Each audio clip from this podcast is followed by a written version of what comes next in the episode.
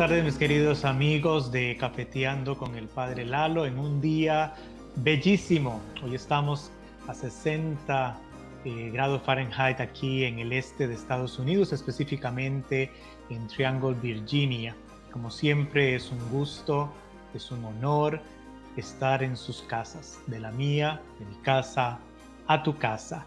Y como siempre, en la tarde con un buen cafecito para poder eh, digerir lo que el Señor nos quiere regalar en esta tarde de hoy. Como cada miércoles nos congregamos como familia, como amigos, como cristianos católicos que queremos aprender más de nuestra fe. Es siempre un gusto. Siempre es un gusto estar entre ustedes, es un gusto poder llegar a sus hogares, poder compartir un poquito de lo que la iglesia me ha dado y poderlo también pues dar a ustedes. Eh, saludos a todos, a todos los que estamos conectados por medio de Facebook, por medio de YouTube y por medio de la página de la website propia de Cafeteando con el Padre Lalo. Bienvenidos todos y dispongámonos en un espíritu de oración, de silencio por unos segundos en oración. En el nombre del Padre, del Hijo y del Espíritu Santo. Amén. Gracias Señor te damos por este hermoso día que nos regalas. Gracias por el día, por la jornada. Gracias por las cosas maravillosas que nos das y también gracias por aquellas que quizá no sean tan buenas de acuerdo a nuestro criterio. Ayúdanos a seguir caminando, ayúdanos a coger este tiempo de cuaresma como un tiempo de gracia, un tiempo de bendición donde podemos reconocer el amor infinito que tú nos tienes para poder ser mejores para poder ser mejor hijos e hijas y seguir caminando como discípulos misioneros. Envía tu Espíritu Santo sobre nosotros para que ilumines nuestra mente y nuestro corazón para poder siempre servirte como tú lo quieres. Dios Padre Creador, todo esto por Jesucristo nuestro Señor. Amén. En el nombre del Padre, del Hijo y del Espíritu Santo. Amén. Antes de iniciar con nuestras preguntas, voy a revisar aquí un poquito algunos comentarios que tenemos de algunas hermanas. Victoria Andrede, Santa está saludando, paz y bien, ella es franciscana eh, seglar, junto con Leticia Orantes también. Bendiciones, Padre, dice, por todo lo que nos enseña.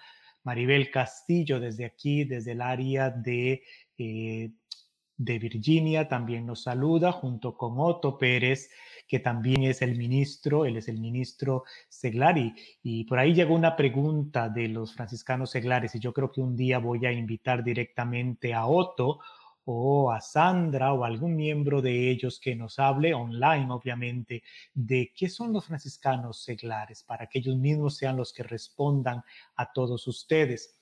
Marta García, también un saludo fuerte que nos está eh, sintonizando desde el área de Maryland, cerquita, como a una hora y 15 minutos de acá donde yo me encuentro.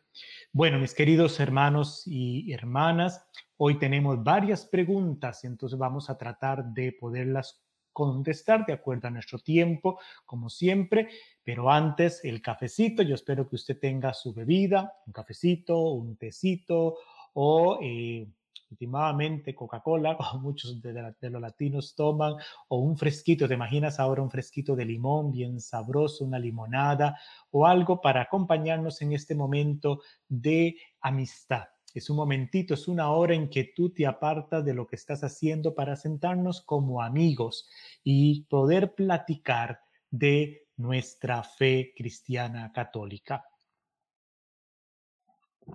Ay, dices la gasolina rica de todos los días, desde las, que a ver, me tomé a las 9 de la mañana, creo que me tomé mi cafecito, el, la segunda taza, y ya me hacía falta el cafecito de la tarde, que lo estoy tratando de dejar, no todos los días en la tarde la estoy tomando porque tengo que dormirme temprano, tengo que descansar, descansar bien para el siguiente día, estoy escribiendo mucho de mis clases, entonces necesito estar avispado, eh, me refiero a mi cuerpo descansado y a veces cuando tomo mucho café pues termino durmiendo un poquito más tarde de lo normal y eso no me favorece. Bueno, la semana pasada habíamos comentado un poquito sobre toda esta relación de cómo nosotros eh, poder ir caminando con personas que no son católicas, como tú y como yo, que puede ser un miembro de tu familia, puede ser un hermano, puede ser un hijo, una hija, puede ser tu cuñada, puede ser tu suegra, puede ser la vecina, puede ser un compañero de trabajo, cualquier persona en un mundo multireligioso que vivimos hoy en día, te puedes encontrar con estas personas a diario. ¿Qué vas a hacer? Dejarles de hablar, dejar de relacionarte, verlos como si fueran malos. Todo eso lo explicamos en la primera parte la semana pasada. Pero hoy viene un poquito más de hablar de esta diferencia entre qué es apologética y qué es ecumenismo y cómo lo pusimos en la preguntita que para que ayer puse promocionando el episodio de hoy y que así se ha puesto en la descripción en las diferentes plataformas. Es como una moneda, las como perdón, es como las dos caras de una moneda, la apologética y el ecumenismo. Y sobre todo, a veces cuando vienen ciertas eh, predicaciones o mensajes con respecto a la apologética, la apologética, y a veces la malentendemos un poquito. Y para ello, bueno, yo no soy especialista en apologética, soy sacerdote, he recibido, como les he explicado anteriormente, todas las instrucciones de eh, teología, pero acuérdense que un sacerdote no es experto en todas las áreas. Un sacerdote es formado en todas las áreas un poquito como por encima, para poder visualizar ciertas áreas y sobre todo en el área pastoral. Pero hay personas, porque pueden ser laicos, pueden ser sacerdotes, pueden ser diáconos o obispos o cardenales que han estudiado más en un área específica.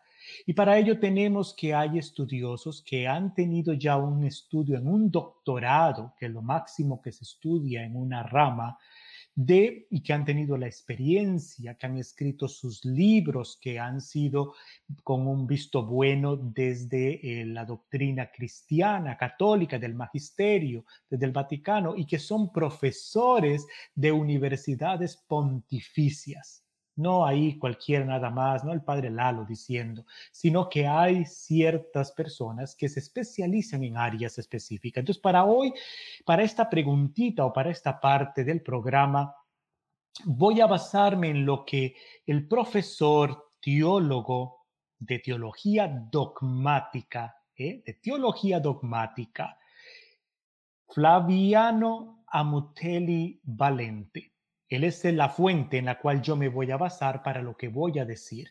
Repito, Flaviano Amatuli Valente, que es teólogo que se especializó en teología dogmática. Entonces, él nos dice, y de ahí es donde viene la frase esta de dos caras de una moneda, porque así lo pone nuestro querido amigo Flaviano, este teólogo dogmático y que tiene su fundamento para poder hablar, los estudios necesarios para decir lo que está diciendo.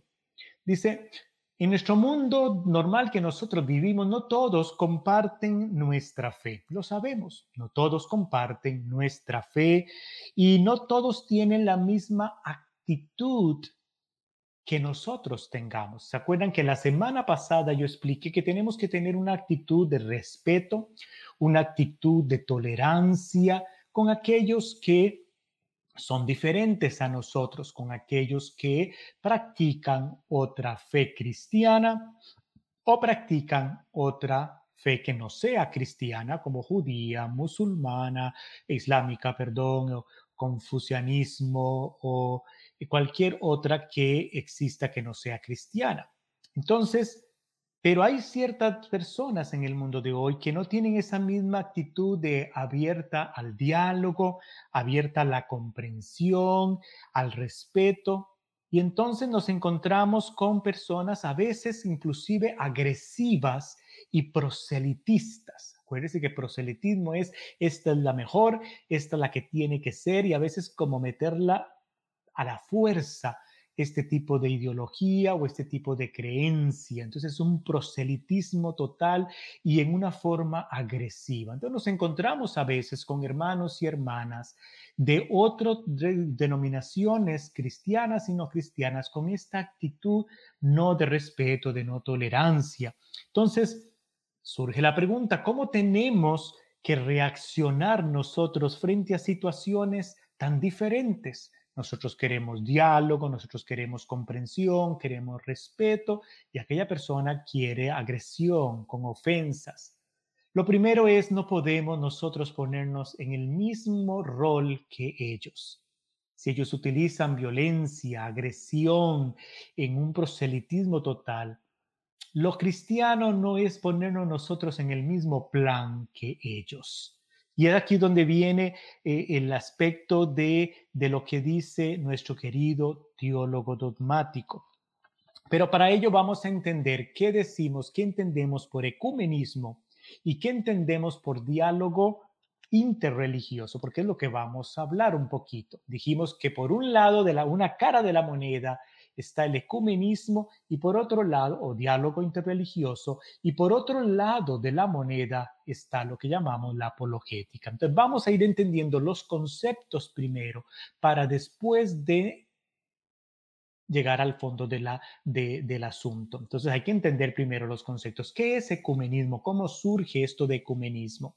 A finales del siglo XIX, cuando misioneros de Europa y de eh, América van queriendo llevar a finales del siglo XIX el cristianismo a África y a Asia, se encuentran allá las personas que habitaban estos lugares con lo que se llamó el escándalo de la división. ¿Por qué? Porque fueron misioneros no solamente católicos, fueron misioneros cristianos de todas las denominaciones, anglicanos, metodistas, luteranos y católicos. Fueron a misionar a estos sectores de África, a estos sectores de Asia, y la gente originaria de esos lugares, de África y Asia, se encontraron en lo que se llamó con lo que en el efecto negativo del escándalo de la división. Entonces, entre ellos se expresaban y dice, todos hablando de Dios, todos utilizando la misma Biblia, pero divididos entre sí.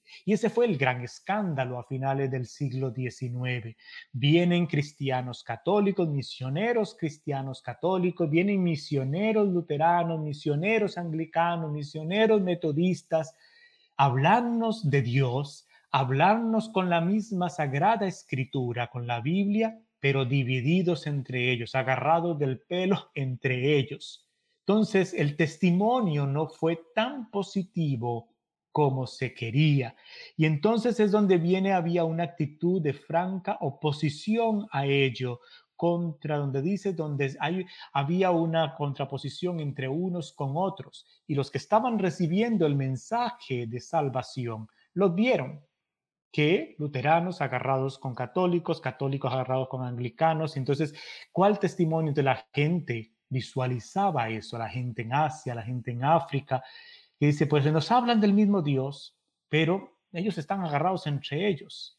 Entonces, a partir de este, de este, de esta enseñanza, de este proceso que nos va dando el caminar, viene entonces primero a que dice, pónganse de acuerdo entre ustedes primero, pónganse de acuerdo de ustedes y después vengan a enseñarnos su evangelio fue lo que la gente respondía a muchos de ellos. Entonces, y es lo que a veces eh, inclusive eh, eh, este gran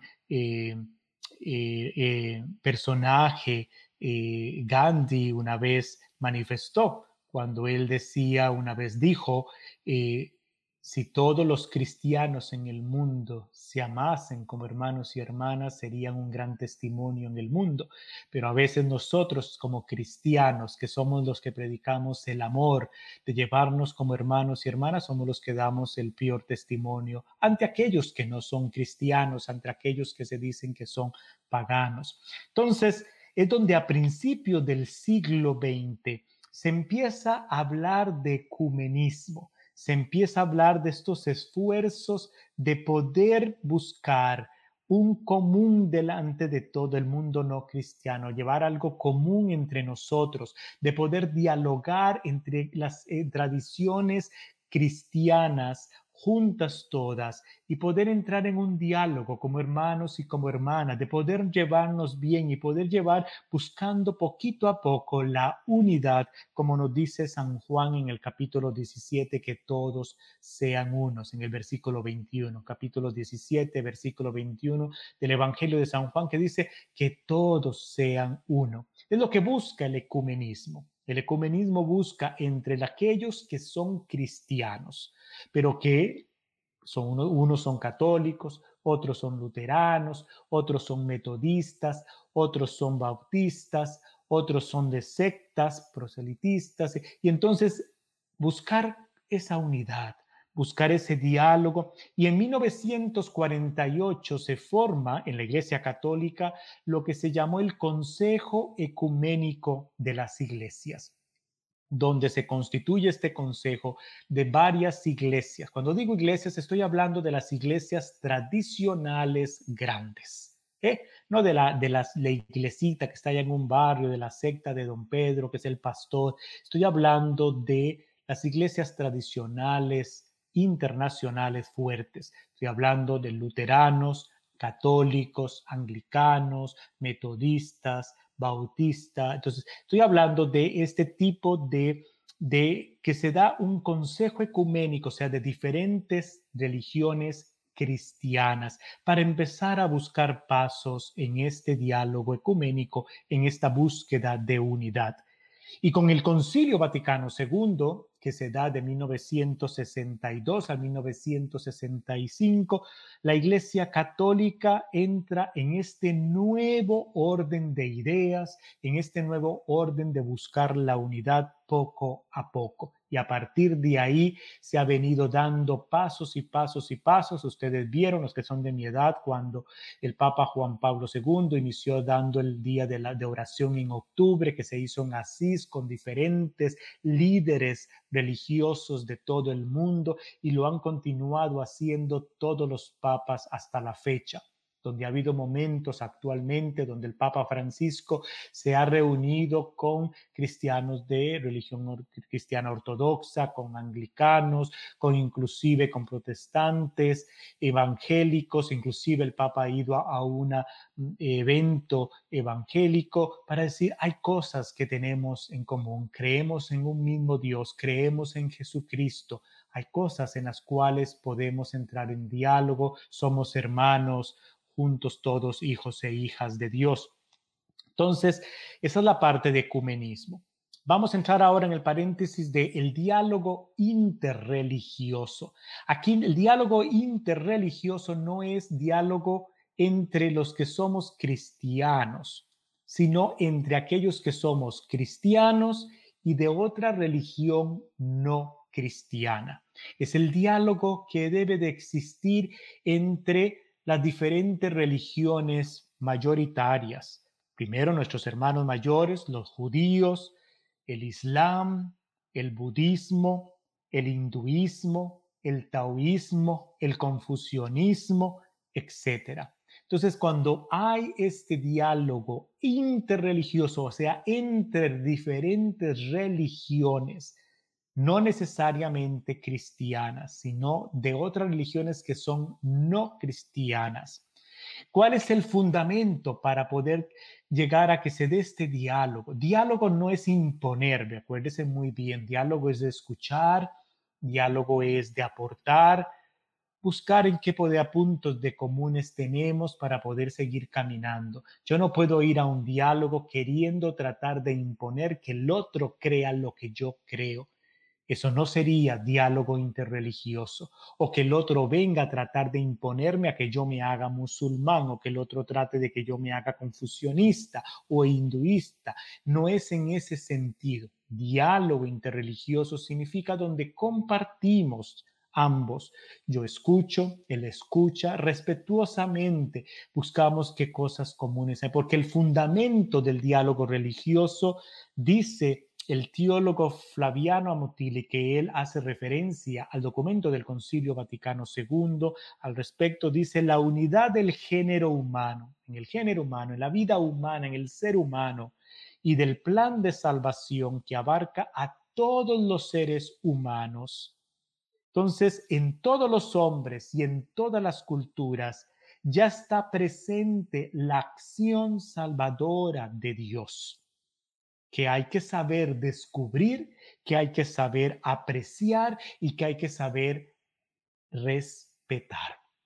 Esto es lo que significa el diálogo interreligioso, repito, donde en todos los seres humanos que Dios ha creado, porque Dios ha creado a todos los seres imagen, semejanza de Él, dice, y en todas las culturas, entonces me dice, padre, los indígenas que no creían en Dios y creían en el sol, Dios sol y Dios luna, cuestiones, ellos creían en cosas de Dios. Entonces, es lo que se ha manifestado y está muy claro en nuestra doctrina cristiana católica que ya Dios venía haciendo una acción salvadora ¿eh? en todas estas culturas, en todos los seres en todos los, los, seres humanos, aunque ellos no lo sepan, ¿eh? aunque ellos no lo sepan. Entonces, ¿qué es el diálogo interreligioso? Tratar de poder descubrir, tratar de poder apreciar y tratar de respetar esas semillas de salvación, del plan de salvación de Dios que ya Dios fue sembrando en esas culturas, aunque ellas mismas no las hayan descubierto, ellas mismas no las hayan sabido tanto en el budismo como en el confucianismo, como en el, en el islam, hay valores como por ejemplo de la paz, del amor, de la solidaridad. ¿Quién es el máximo creador de todos esos valores? Dios mismo.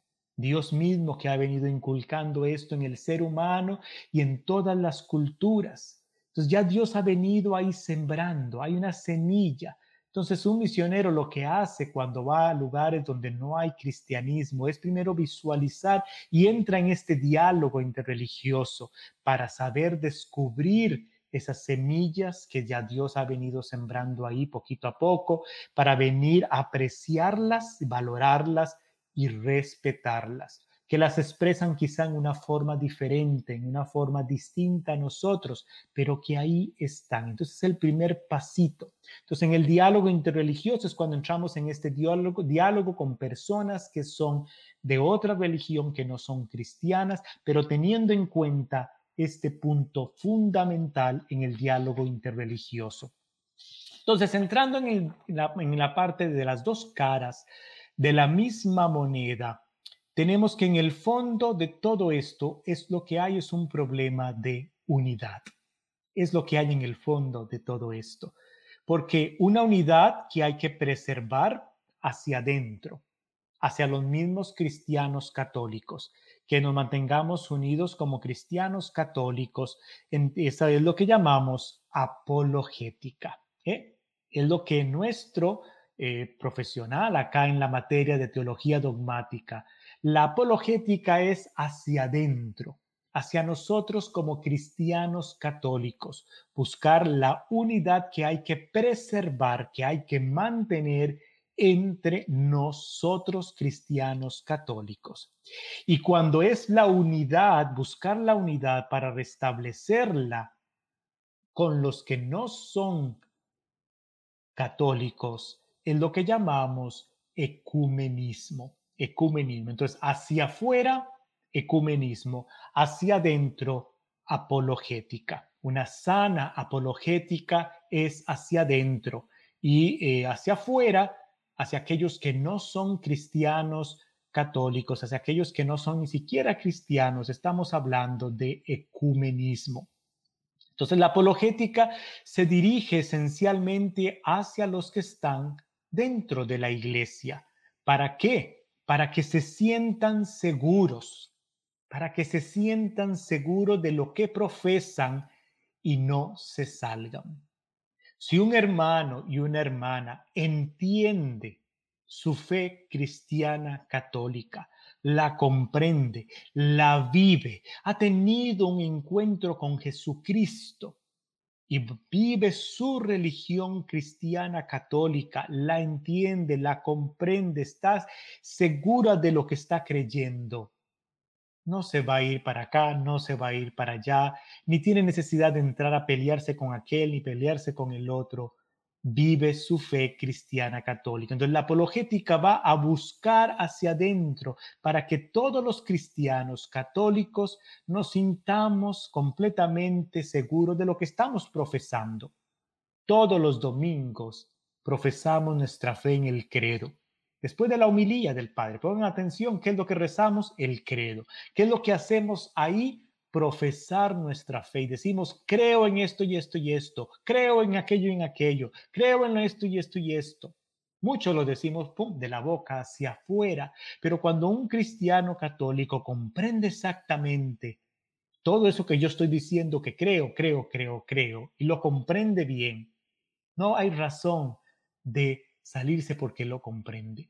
El problema grande, fuerte es cuando no lo comprendemos, cuando no estamos seguros ni de lo que estoy profesando, de lo que estoy creyendo. Me llamo cristiano católico, pero no conozco mi propia religión. No sé qué es ser cristiano católico. Y por eso este programa, por eso nació cafeteando con el padre Lalo no es para tomarnos un café, que sí, muy sabroso, y estar acá, pero nació con la idea de, como dice nuestro eslogan, aprendiendo a vivir nuestra fe. Ese es el objetivo principal de la apologética, aprender nosotros, cristianos, católicos, a vivir nuestra fe. Y cuando yo vivo mi fe católica, cuando yo la completamente estoy seguro de ella porque la comprendo, no hay por qué tener miedo. Me puede llegar otra persona y me puede decir un montón de cosas, me puede decir que María acá y que ustedes que lo otro, y me puede decir un montón de cosas que yo, muchas gracias, Dios me lo bendiga, eh, respete y punto no me va a convencer, no me voy a ir allá, yo lo respeto, tranquilo, mi vida tiene que hablar por sí mismo.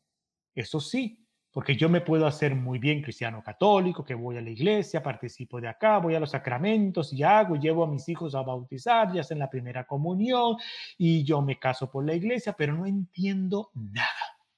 Lo hago porque lo han hecho siempre en mi familia, porque todo mundo lo hace, porque hay que hacer acá y la quinceañera y en la fiesta de acá, pero no entiendo nada. Entonces, ahí es donde entramos en el gran fallo y es donde entra la función, es donde entra el trabajito de la apologética, de poder nosotros comprender nuestra fe de lo que estamos creyendo para vivirla para vivirla, no para irnos a pelear, para vivirla nosotros con alegría, con gozo, con comprensión.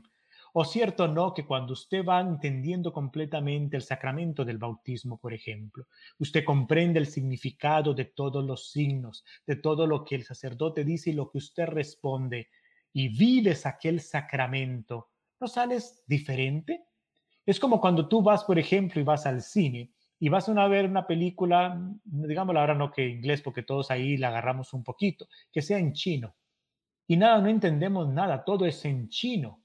Usted salió ahí entendiendo más o menos las imágenes que hicieron y comprendió, pero no completamente todo, porque aquello fue dado en chino. A veces nosotros participamos de nuestra fe cristiana católica y salimos de ahí como si todo fue en chino, porque no entendemos. No entendemos lo que está pasando en una Eucaristía. No comprendemos lo que tengo que responder, los gestos que se hacen, las respuestas, lo que Dios está tratando de darnos en cada Eucaristía. No lo comprendo, no lo entiendo. Y entonces salgo como si hubiera estado viviendo todo en chino. Y por eso después viene otra persona y me dice ta, ta, ta, ta, ta, ta, ta, y le creo todo a la otra persona porque no he podido yo aprender de mi propia fe. Entonces, esa es la parte de la, de la apologética, una sana apologética, repito, una sana apologética hacia adentro, hacia nosotros mismos cristianos católicos. Hacia afuera es el ecumenismo. El ecumenismo se dirige esencialmente hacia los que están fuera de ser cristiano católico, que se entra en un proceso de búsqueda de la unidad. ¿eh? Que busca, entonces habíamos dicho ya los valores del ecumenismo, con respeto, con tolerancia, con diálogo, buscando cuáles semillas del reino están ahí para entrar en un común, para dar un testimonio hacia afuera, hacia el mundo de hijos e hijas de Dios, aunque hayan diferencias, aunque no nos hemos llegado a poner de acuerdo en ciertas áreas, pero en lugar de dar un testimonio de pleito, un testimonio vergonzoso de división, por lo menos decir, aunque ellos son diferentes, se pueden sentar en una misma mesa a conversar, a dialogar como hermanos y como hermanas. Entonces, ese es el ecumenismo hacia afuera, que nunca es de agresión, nunca es de pleito, nunca es de proselitismo, de tratar a la fuerza de que sean míos de mi parte. Esa no es la función del ecumenismo. Entonces, en una moneda está la apologética, repito, hacia adentro, y si es hacia afuera, hacia con aquellos que no son cristianos católicos, lo que se da es un ecumenismo. Ahora bien, los que pretendemos que estamos luchando por revivir la sana apologética, dice él eh, en su documento, este teólogo, dice la, la sana profética porque no todo mundo busca ser una sana apologética. Dice, seamos realistas y vemos que también en nuestro pueblo, dice, hay que tratar de ayudarlo sin perjudicar el ecumenismo. Porque si yo en una apologética obviamente hago ofendiendo a los otros que no son cristianos católicos, entonces estoy como, eh, estoy como contradiciéndome a mí mismo como cristiano católico porque yo no puedo ser apologética e ir en contra del ecumenismo. No puedo hacer eso. Si yo voy, si soy, me llamo y me digo pongo el título de apologética, aunque no haya estudiado teología dogmática, porque hay muchos, hay muchos que se dicen predicadores, apologetas y no han estudiado ni siquiera una maestría en teología y ni siquiera tienen una teología, un doctorado o mínimo una maestría en teología dogmática, como para decir que se puedan llamar apologética, apologético. Entonces, en esa área yo no puedo pedir, yo, y yo sé que acá si me puede ver algún cura o algo, estará quizá ardiendo y me quiera tirar piedradas, pero solamente digo lo que la doctrina cristiana católica manifiesta. Yo no puedo llamarme apologético, yo no puedo decir que hago apologética y ir en contra del ecumenismo. El ecumenismo es parte de nuestra doctrina cristiana católica y estoy llamado a vivir el ecumenismo. Estoy llamado a vivirlo, a practicarlo y la, por eso hemos dicho que son dos caras de la misma moneda. Ahora, entre esto hay varias prioridades y el hecho es de que el mundo católico está siendo profundamente bombardeado por un fenómeno sectario. que pone la realidad? Sí, hay un montón. Sobre todo, no estoy hablando de las religiones fuertes, grandes, de luteranos, anglicanos, estoy hablando de las sectas. Y hay en ciertos sectores en el mundo donde están siendo bombardeados por, los, por las sectas. Entonces es donde entra ahí un poquito, porque entonces vienen las prioridades de apologética, viene en el sentido de cómo poder ir con este fenómeno. Entonces es urgente una acción, es urgente en nuestra iglesia una acción encaminada a fortalecer nuestra fe, a fortalecer nuestra fe. Hemos fallado en nuestra iglesia de poder dar una formación fuerte, grande a nuestra gente, de que comprendan, a valorar y a entender, sobre todo entender su fe, y entonces de subrayar lo que es la prioridad de su identidad para poderlo amar. Cuando yo me identifico con mi identidad y la conozco, la defiendo, la defiendo a consta. Y aquí nosotros sabemos muchos hispanos. ¿eh? Yo soy argentino, yo soy costarricense, soy tico, yo soy catracho, yo soy eh, mexicano, yo soy, tenemos una identidad y con orgullo. Pues ponemos la camiseta y se decimos fuertemente porque amamos ser mexicano, porque amamos ser costarricense, porque amo ser estadounidense, porque amo ser salvadoreño, porque lo conozco, lo vivo. En la misma razón en mi fe cristiana católica tenemos que ser póngase la camiseta, conózcala, vívala, ámala. Y entonces es aquí donde entramos, dice, hay que abrir una, un, encaminarnos a una fortaleza con esto para poder entonces después dar hincapié en los grandes valores de unidad, de verdad y de fidelidad a nuestra propia religión cristiana. Entonces, donde está la iglesia presente, de iglesias separadas de sectas, tenemos que ser, es necesario abrir un lo que llamamos una, eh, estar abiertos a este diálogo ecuménico, donde hay iglesias separadas para poder entrar en una comprensión mutua, donde hay, donde si vivimos en lugares donde hay gente de otras religiones como judaísmo, islamismo, confucianismo, hinduismo, entramos en lo que llamamos en una diálogo interreligioso para buscar cuáles son los valores presentes en cada cultura, cuáles son los valores presentes en las expresiones religiosas de ellos que tenemos en común para poder caminar juntos. Entonces, ante grupos proselitistas como las sectas especialmente, evidentemente tenemos que plantear lo que es una apologética, hay que fortalecer nuestra fe ante iglesias separadas, cristianas, de la tradición histórica, hay que entrar en lo que llamamos en un ecumenismo. Y ante la presencia de grandes religiones interreligiosas, entramos en un diálogo interreligioso. Son como tres etapas, no sé si me he podido explicar. Si yo vivo entre gente que es de sectas cristianas, pero de secta, de un proselitismo que quieren a, a, huevo, perdonen la expresión, de que yo me haga de su secta, que yo me haga de su religión y lo que usan es la agresión y el insulto y de todo. Y yo veo que me estoy quedando tan baleado ahí que no sé si conozco realmente mi fe. Urgente una apologética, urgente una apologética ahí para yo comprender, para que mi gente de mi parroquia, de mi comunidad, comprendan su fe la vivan, se pongan la camiseta y vivan su cristianismo cristiano católico con respeto hacia ellos. Si yo vivo más bien rodeado entre gente que es de religiones históricas cristianas separadas, no sectas, sino estoy hablando de iglesias cristianas separadas grandes como la luterana, la metodista, como en Estados Unidos acá, que encontramos que nuestros vecinos, unos son luteranos, otros son... ¿Qué debo de implementar ahí? Dial, el ecumenismo, el ecumenismo.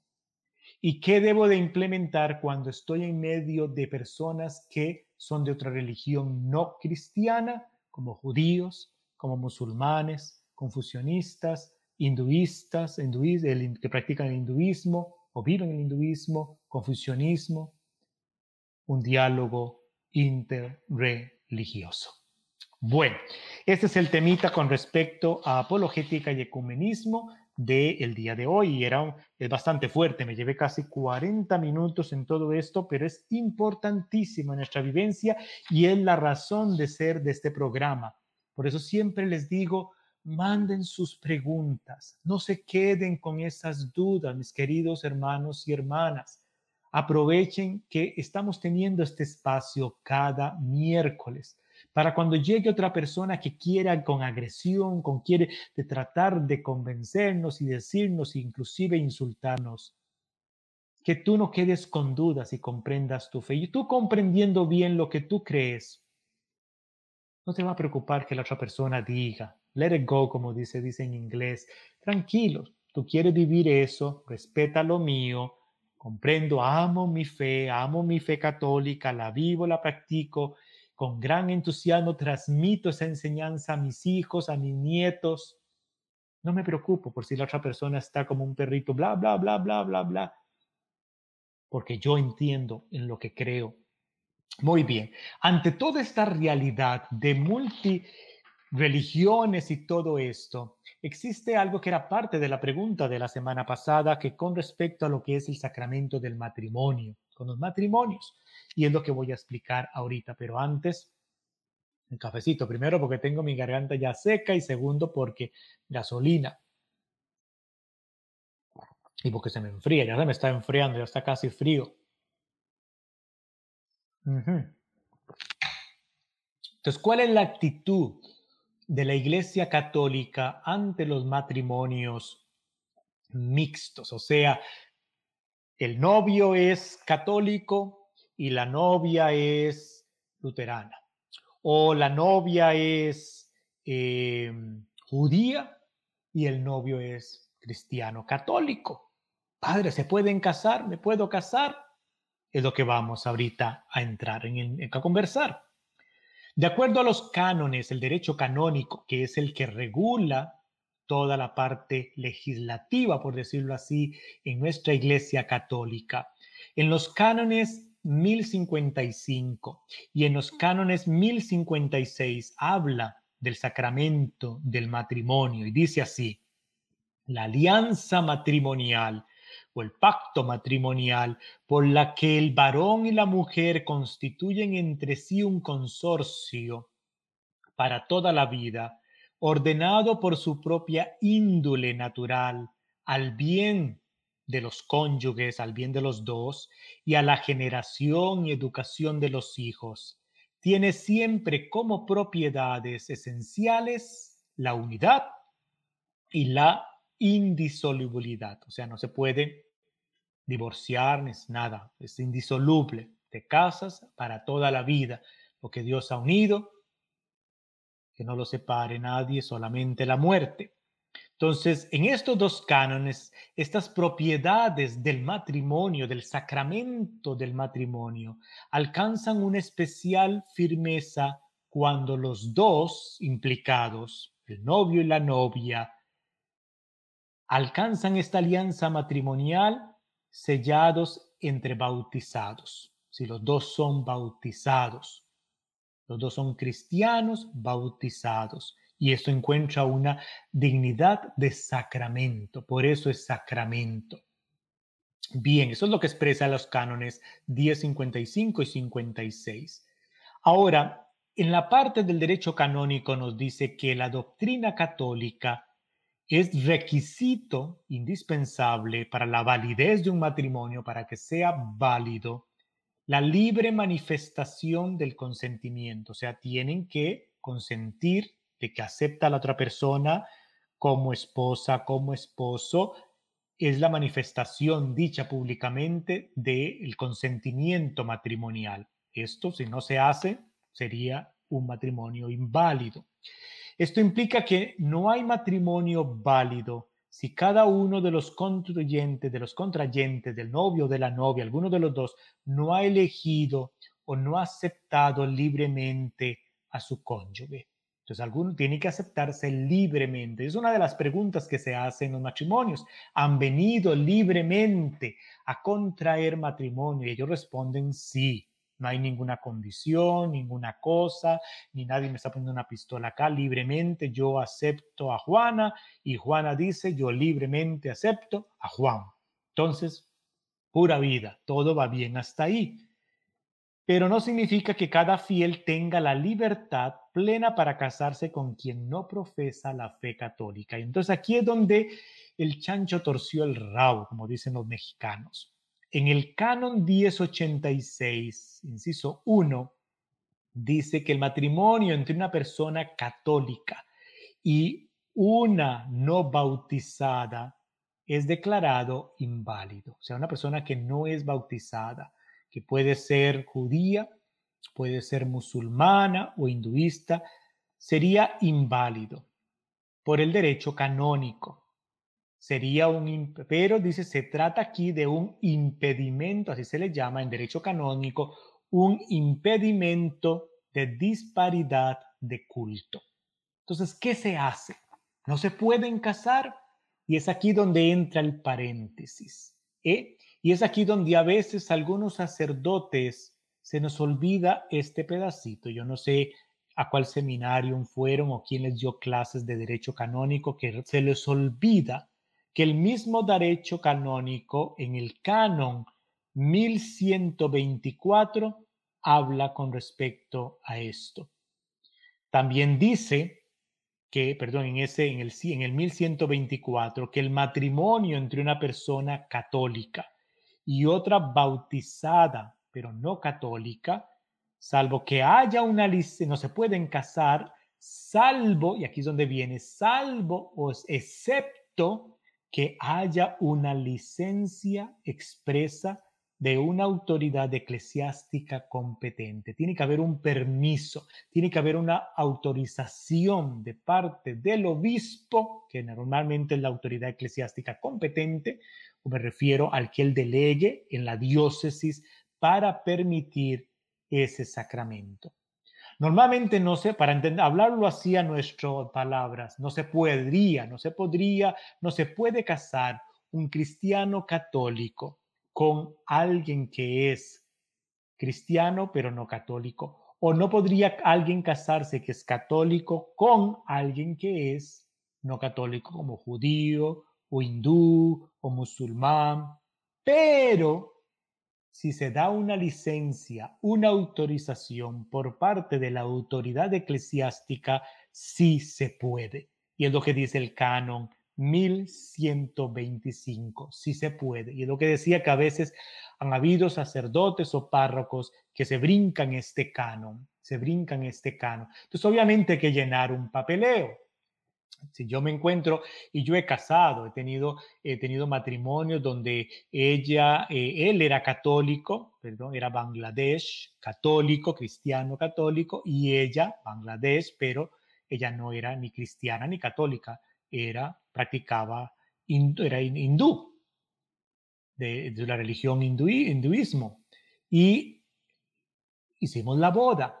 Claro, hubo que hacer primero todo el papeleo tuvimos que mandar los documentos a la diócesis y entonces el encargado respectivo, la autoridad eclesiástica competente, autoriza, nos da la licencia para poderlo. Para que se dé la licencia tiene que haber tres requisitos, obviamente. Tiene que haber tres requisitos que yo cuando me reuní con el novio y con la novia les expliqué y la parte que no es católica aceptó y firmó que estaba de acuerdo.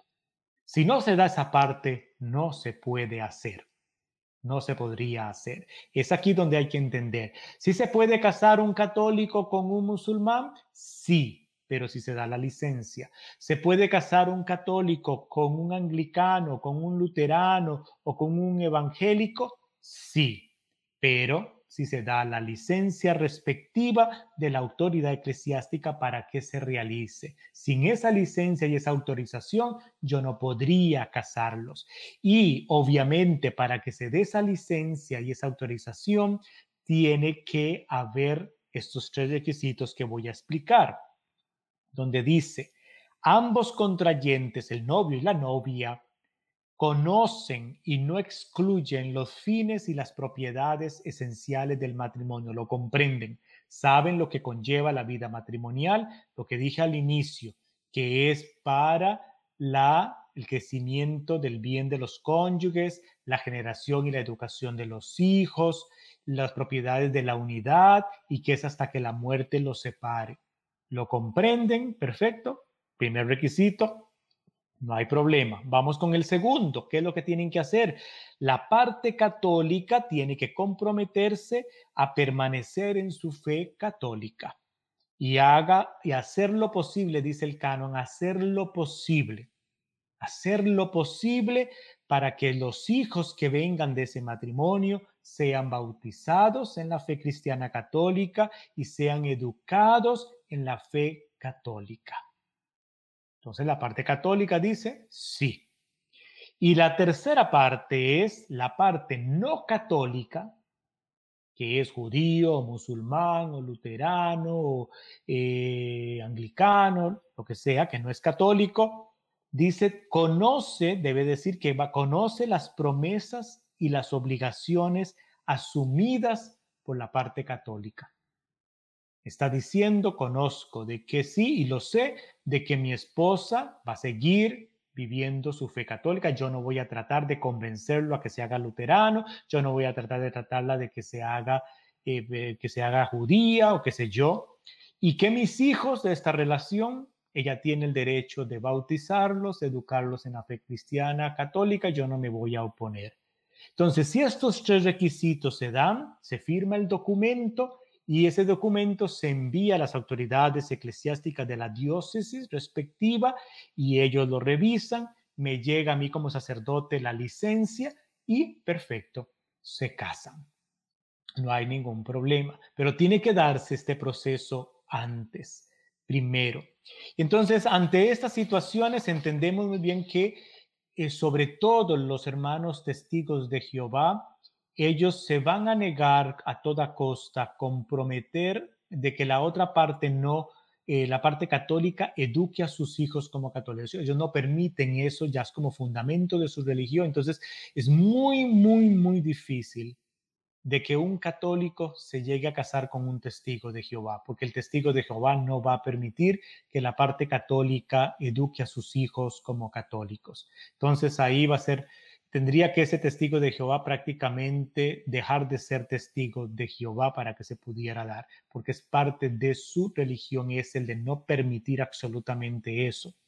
Y también, también tenemos la parte musulmana, donde una mujer musulmana dice está prohibido en el Islam de que se case con un hombre que no sea musulmán. Entonces, es muy, muy difícil de que una mujer musulmana se llegue a casar con un, eh, con un, con un novio, con un cristiano, con un hombre católico, porque prácticamente tendría que renunciar ella a ser eh, musulmana para poderlo hacer, porque su propia religión se lo prohíbe. Entonces son los dos casos que, está, que es completamente difícil que se pueda dar el matrimonio mixto, pero en todos los demás no hay ningún problema.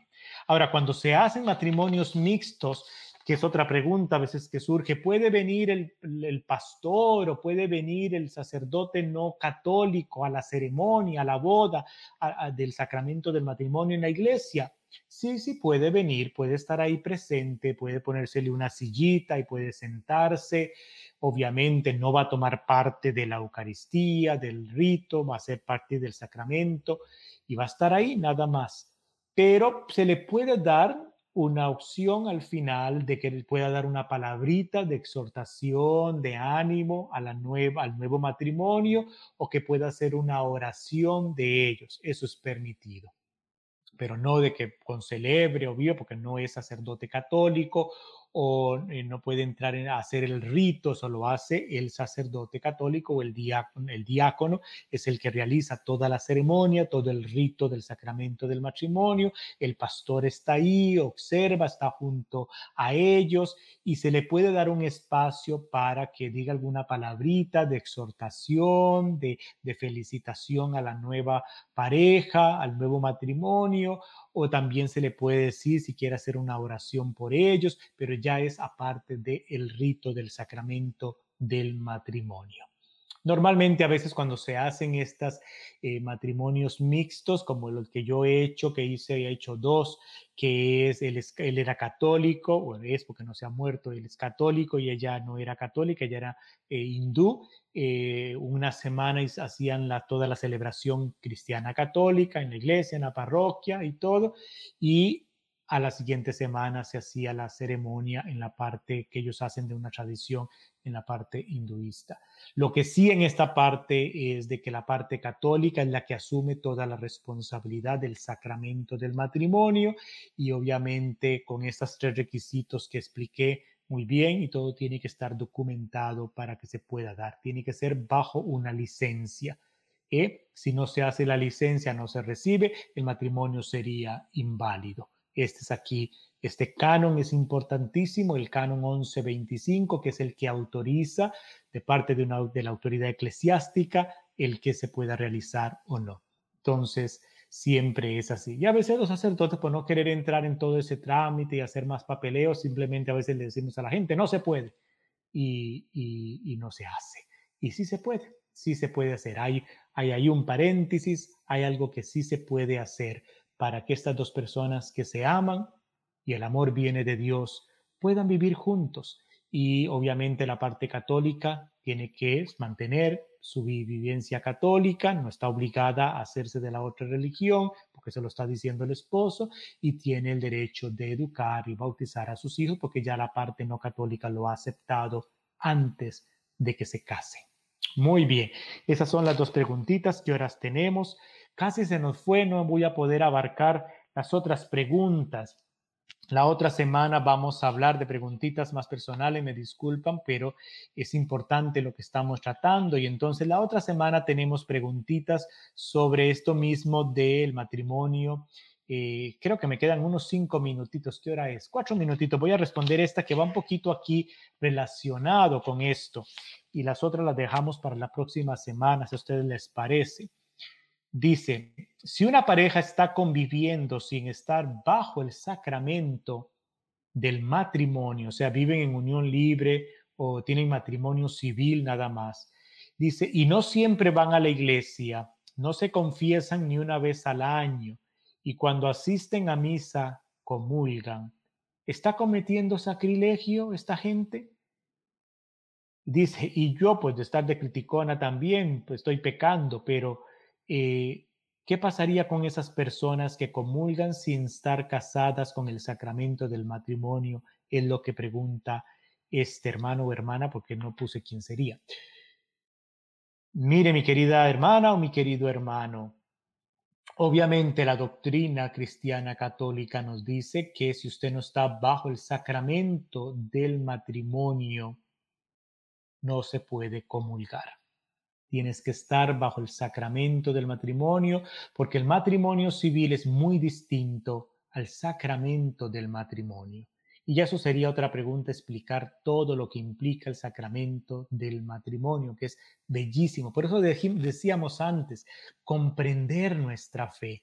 Cuando las parejas comprendan lo hermoso del sacramento del matrimonio, van a decir, ¿qué nos estamos perdiendo? Dios mío, no es lo mismo casarse en frente de un juez, donde Dios no tiene que ver absolutamente nada de ahí, es papeleo de la sociedad nada más, es un papel, o ante Dios mismo, que estamos diciéndole al Señor, el amor que tenemos entre nosotros viene de ti, y gracias por ese amor, gracias por el don de mi esposa, gracias por el don de mi esposo, somos símbolo ante toda la iglesia y ante toda la humanidad de Cristo que es el esposo y la iglesia que es la esposa, donde Cristo dio la vida por su esposa, porque la amaba, la ama completamente.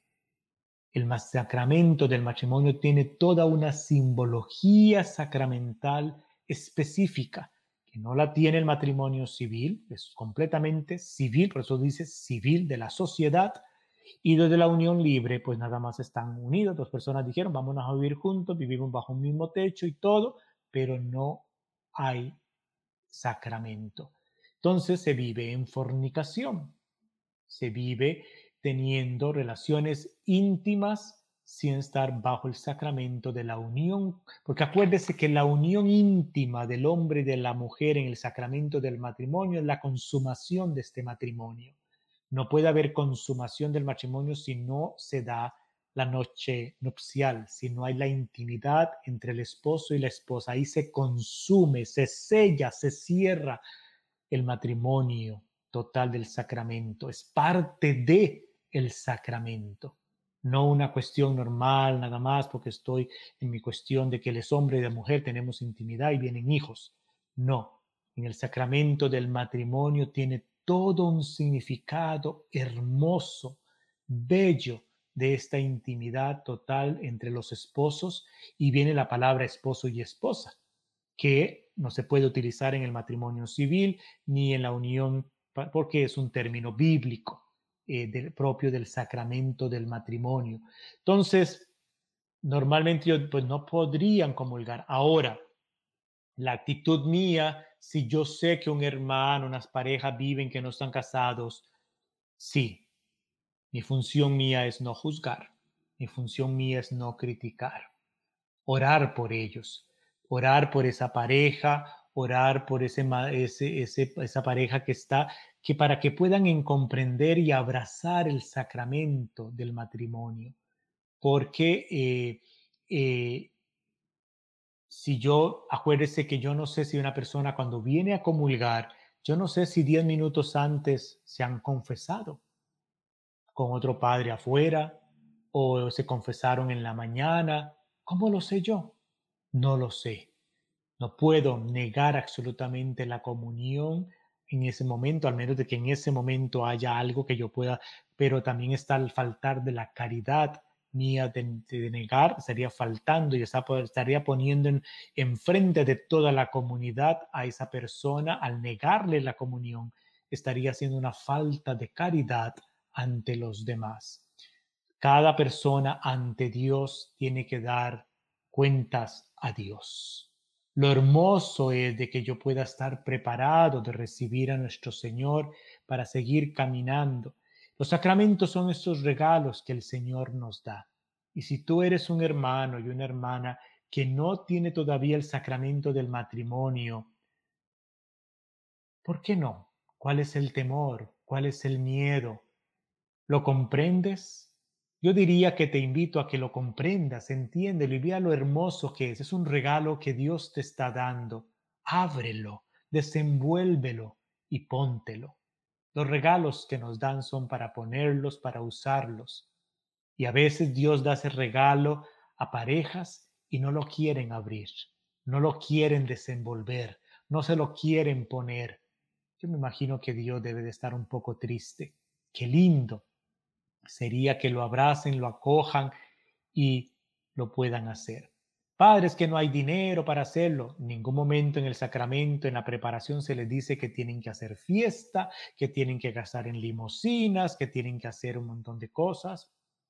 No. Lo que ocupan es nada más la iglesia, el padrecito, la preparación para que sepan lo que están haciendo y nada más pero nos enfocamos en la fiesta, nos enfocamos en las cosas materiales y entonces por eso se nos hace imposible, va pasando un año, van pasando tres, van pasando diez y no se han casado o porque no me siento preparado y ya tienen tres hijos, cuatro hijos, tienen pues entonces cuando van a estar preparados y ya tienen 15 años viviendo juntos. Entonces, si no se siente preparada, pues ya déjense. Si este no es el hombre con el cual Dios tú sientes que Dios me lo ha puesto para toda la vida Veo en el esposo un regalo de Dios, veo en la esposa un regalo de Dios.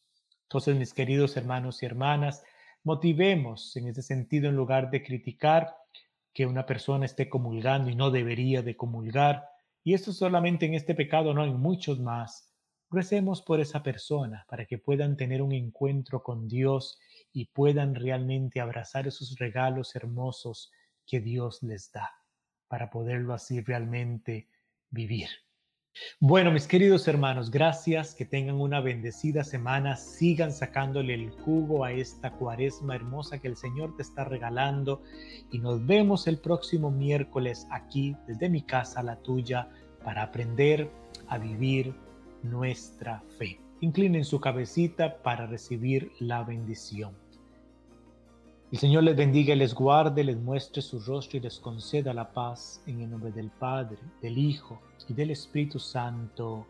Amén. Que tengan un hermoso día. Se les quiere muchísimo.